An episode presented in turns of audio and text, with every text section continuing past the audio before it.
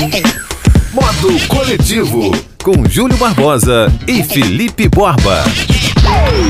Sim! Modo coletivo com Júlio Barbosa e Felipe Borba. Modo coletivo de número 49, que você sabe, é a sua dose semanal de informação sobre streaming, redes sociais, ações de marketing, acompanhamento das marcas, inovação, cultura pop e muito mais para você ouvir em até 20 minutos. Não esqueça de seguir a gente na sua plataforma de podcast preferida. Clique no coração, clique em seguir, dependendo da plataforma, seja no Spotify, no Apple Podcast, no Deezer, no Google Podcast. Vamos que vamos, que o programa tem muita coisa hoje. Salve, salve, Felipe Borba! Olá, Júlio Barbosa, olá, coletivos do modo. Hoje nós teremos um revisitando simplesmente com um dos discos mais importantes da música brasileira. O que mais a gente vai ter por aí, Júlio? Diz aí. Antes de eu anunciar o cardápio do programa de hoje, quero mandar um beijo para Renata Nassif, que sempre envia sugestões para a gente pelo Instagram. Você pode falar com a gente pelo Instagram, arroba modo coletivo. O meu Instagram é o arroba Júlio Barbosa Digital e o do Borba é o arroba Borbaland. E na semana que vem vamos ter um programa especial com convidados. Vocês não perdem por esperar. Não vou dar o um motivo e não vou falar os nomes dos convidados. Aguardem. Na semana que vem, programa especial. Vamos pro cardápio de hoje porque no programa vamos ter vendas de vinil ultrapassam os de CDs pela primeira vez em 34 anos. Quincy Jones diz que os Beatles eram os piores músicos do mundo. Brasil perde mais de 4 milhões de leitores em 4 anos. Deve ser por isso que tem muita gente acreditando em kit gay, em mamadeira de piroca, em coisas que não existem. E a gente começa falando da campanha Setembro Amarelo. Agora que a gente está no mês de setembro, é muito importante que a gente fale dessa campanha que foca na prevenção do suicídio. A cada 40 segundos, eu disse 40 segundos, uma pessoa morre por suicídio no mundo. Galera, Vamos deixar o Instagram um pouquinho de lado. Nenhum dos seus amigos é tão perfeitão. Vai tanto para Noronha, prova aí como eles postam. Não precisa ser famoso. Vamos segurar a onda com stories, vamos segurar a onda com likes. Quem faz um trabalho muito legal nesse sentido é o Centro de Valorização da Vida, que você pode entrar em contato pelo CVV .org.br ou pelo telefone 148. Peça ajuda sempre que você se sentir triste por muito tempo. Não tenha vergonha. O CVV sempre vai te ouvir sem julgamento e te ajudar no que for preciso. E o outro lado dessa história, toda vez que você achar que um parente tá triste, tá depressivo por muito tempo, um colega de trabalho, um amigo, um vizinho, ofereça ajuda, mas sem julgamento. A gente tem dois ouvidos e uma boca, vamos ouvir mais.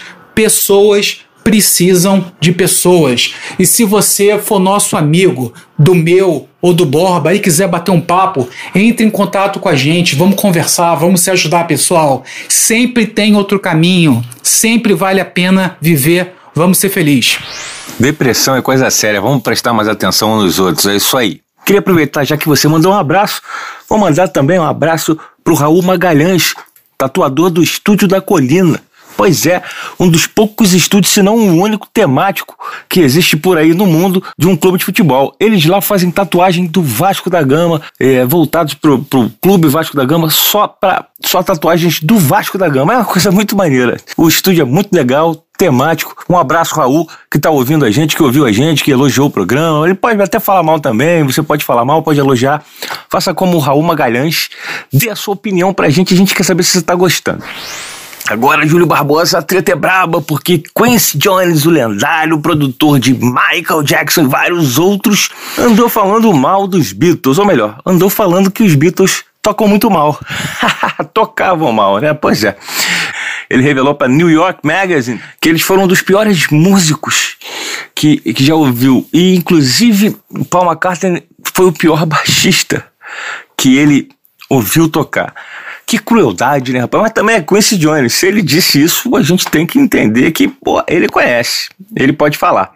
E ele ainda disse: o Ringo, o Ringo Starr, o baterista, ele não quer nem falar sobre, não quer nem falar sobre isso. Mas, né, já que perguntaram, ele, é, assim, ele lembrou dos arranjos que ele precisou fazer pro disco solo do Ringo em 1970 e ele levou três horas para fazer alguma coisa só com quatro compassos que ele tentava consertar e não conseguia.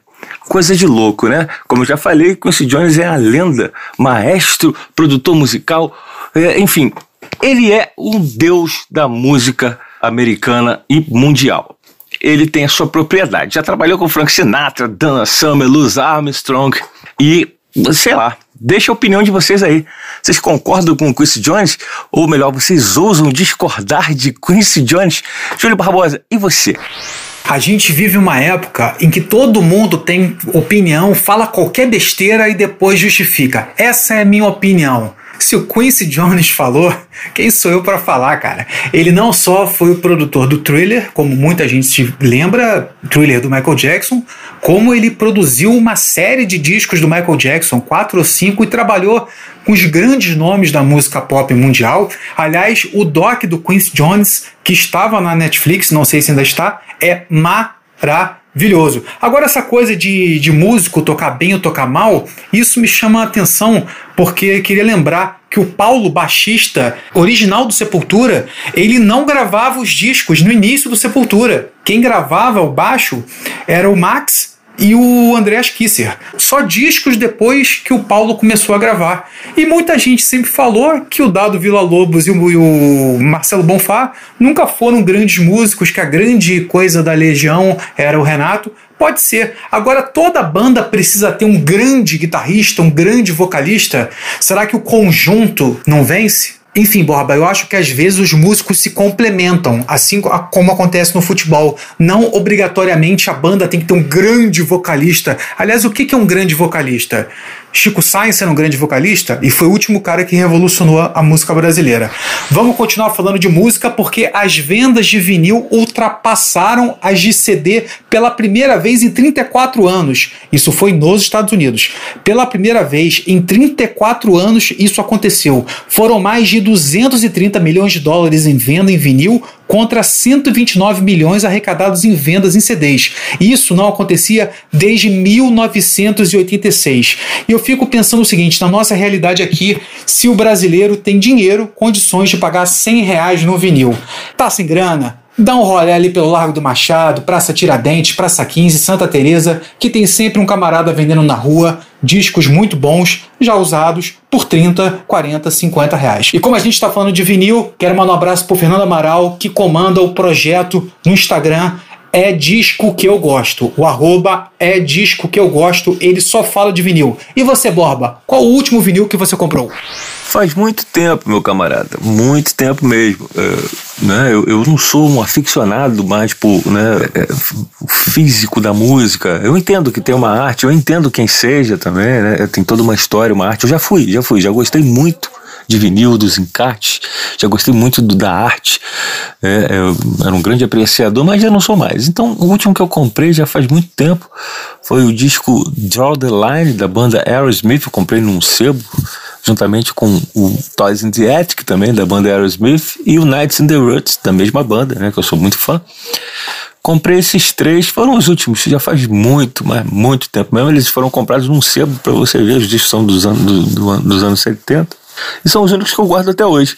É até engraçado porque eu tinha uma boa coleção de vinil de rock.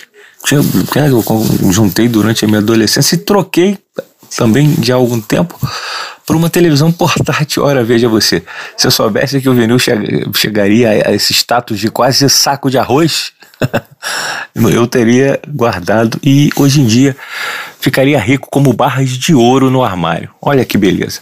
Bom, falando em, em vinil que voltou né, a, a, a, moda, tem uma coisa que está saindo de moda e é a leitura no Brasil, Júlio. Impressionante a, mo a, a moda da leitura vem ficando de lado.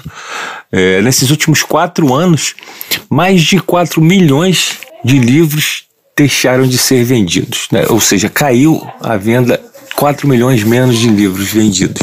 E é um dado curioso que a classe A e B vem puxando essa estatística. É, são os que mais leem, né? Os que mais têm leitura, mas são os que menos vêm comprando livros nesses quatro anos. É até, até uma explicação óbvia, porque essa pesquisa, pelo que eu entendi, vem falando de livros é, vendidos na loja. E é a classe A, B normalmente tem o seu Kindle, né? Vem lendo de forma digital. Enquanto a classe C e D subiu na leitura. Mas uh, o livro que mais vem sendo vendido, e assim, não ia ser diferente do Brasil, é no mundo, é a Bíblia. E os três primeiros, né, nos três primeiros, na posição dos, dos três, três primeiros títulos mais vendidos, são livros religiosos. Ah, o fato positivo disso tudo é que os adolescentes, os pré-adolescentes, né, eh, faixa etária de 9 a 12 anos, são os que mais leem no país. Muito bom. Passando disso, já não tem mais muita leitura, não. Mas esses são os que mais leem no, no país. O curioso disso tudo é que né, a distribuição do. para você entender, a distribuição do valor do livro, só 10% fica com o autor. Porque a maior parte fica com a loja que vende, né, que distribui, e a editora, né, que tem os direitos para distribuir o livro. O autor fica só com 10% disso tudo. Eu não sei se é bom ou ruim, Júlio, mas eu acho que é, é, essa geração tem lido muito, porque eles têm, né, temos a internet, a internet de um jeito ou de outro modifica esse hábito né, de, de, só televisão. Eu acho, que, eu acho que tem um misto de tudo, sim. Mas é, é uma geração mais jovem, eu, eu, eu, digo isso pelo meu filho, que eles, eles realmente têm o hábito de procurar e de ler, de ler muito. Não necessariamente livros, mas ler muito. É isso aí, Júlio Barbosa. Você tem lido muito, eu sei que você lê muito. Eu leio bem menos que você, mas eu, eu também tenho uma média, eu acho que um pouquinho acima, razoável do que eles disseram aqui. E você, Júlio, qual foi o último livro que você leu ultimamente? Isso é uma coisa curiosa, porque o último livro que eu li foi uma releitura e foi a primeira vez que eu reli um livro. Eu achava que eu olhava os meus livros na estante, eu falava, ah, nunca mais eu vou reler esses livros, não sei o quê, mas me deu vontade e eu reli. 1984 do grande George Orwell, que ao contrário do título, é bom lembrar que esse livro foi escrito em 1949. Ele já falava da história do grande irmão, é um livro obrigatório, ainda mais hoje em dia. Todo lugar que você vai tem alguém te filmando, tem câmera de segurança. É impressionante como um livro de 1949 é mais que atual em 2020. E o próximo livro que eu quero comprar, meu amigo Felipe Borba, é o Pequeno Manual Antirracista da Djamila Ribeiro, também um livro muito atual. Vamos falar de Colorado, porque a Colorado é uma cervejaria que sempre chamou atenção pelos rótulos super coloridos, pelos sabores completamente diferentes. Tem cerveja de mandioca, tem cerveja de laranja e agora começou a chamar atenção pelo ativismo, porque a Colorado lançou a Colorado Amazônica. Como já diz o nome, tem a ver com a floresta amazônica, com desmatamento. Só que qual é o grande lance dessa cerveja da Colorado que foi comprado pela Ambev, é, acho que no último ano ou há dois anos? A Colorado Amazônica tem o preço que varia de acordo com um índice de desmatamento, ou seja, Quanto maior o desmatamento, mais caro ela fica. Em apenas uma semana, ela deixou de custar R$ 5,49 e foi para R$ 8,01. Ou seja, o desmatamento acaba com o mundo e ainda deixa a nossa cerveja mais cara. Vamos falar agora de revisitando porque o programa de hoje traz um revisitando mais que especial. Antes de passar para o Borba, eu quero fazer uma introdução e falar do primeiro disco do Moraes Moreira, que é incrível. Essa semana eu ouvi mais uma vez, e foi o disco de onde saiu o barulhinho bom da Marisa Monte, a, a guitarra baiana do Baiana System. Ele fala até de vacina. É impressionante o que, que é o primeiro disco do Moraes Moreira, um gigante da música popular brasileira. Aliás, o Já que Sou Brasileiro, Já que Sou Brasileiro, do Lenine, também saiu desse disco. Olha as referências que saíram desse disco, meu irmão. Impressionante o que, que é o primeiro disco do Moraes Moreira. Aliás, já tive a oportunidade de entrevistar todos esses artistas que eu falei: Baiana System, Marisa Monte e Lenine. Sou muito feliz por isso. Vamos agora falar deles. Eles estão chegando. Olha a escalação: Baby do Brasil, Paulinho Boca de Cantor, Pepeu Gomes, Moraes Moreira, Luiz Galvão, Idade. Olha a escalação. Juntos eles formam os novos baianos. Que beleza. É disso que a gente vai falar hoje. É disso que o Revisitando se trata. Eu peguei um disco, ouvi do início ao fim, né? De cabo a rabo, como os antigos costumam fazer. Hoje em dia você, né, com o advento do Spotify né, e várias outras é, maneiras que você tem de escutar. Você escuta uma música, o artista prefere lançar uma música, enfim, não tem mais o conceito de um álbum. E eu faço isso no Revisitando e fiz com Acabou Chorare, dos Novos Baianos. O disco foi lançado em 72 e tem essa turma toda boa aí que o Júlio falou. Acabou Chorare, dos Novos Baianos foi eleito pela revista Rolling Stones Brasil em 2007 simplesmente como o mais importante e influente álbum da música brasileira entre 100. Foram 100 álbuns mais importantes. Acabou Chorare foi o primeiro da lista, bem na frente de Caetano e Chico Buarque. Impressionante. Então, o álbum sensacional começa com Brasil Pandeiro, que é uma música que todo mundo conhece, uma música que foi escrita por Assis Valente para Carmen Miranda, né, aquela desventura dela nos Estados Unidos. Só que ela não gravou essa música, ela não gostou dessa música, ela escolheu uma outra. E essa música, é, ela tem a voz da, da Baby Consuelo, na época, Baby Consuelo, hoje Baby do Brasil.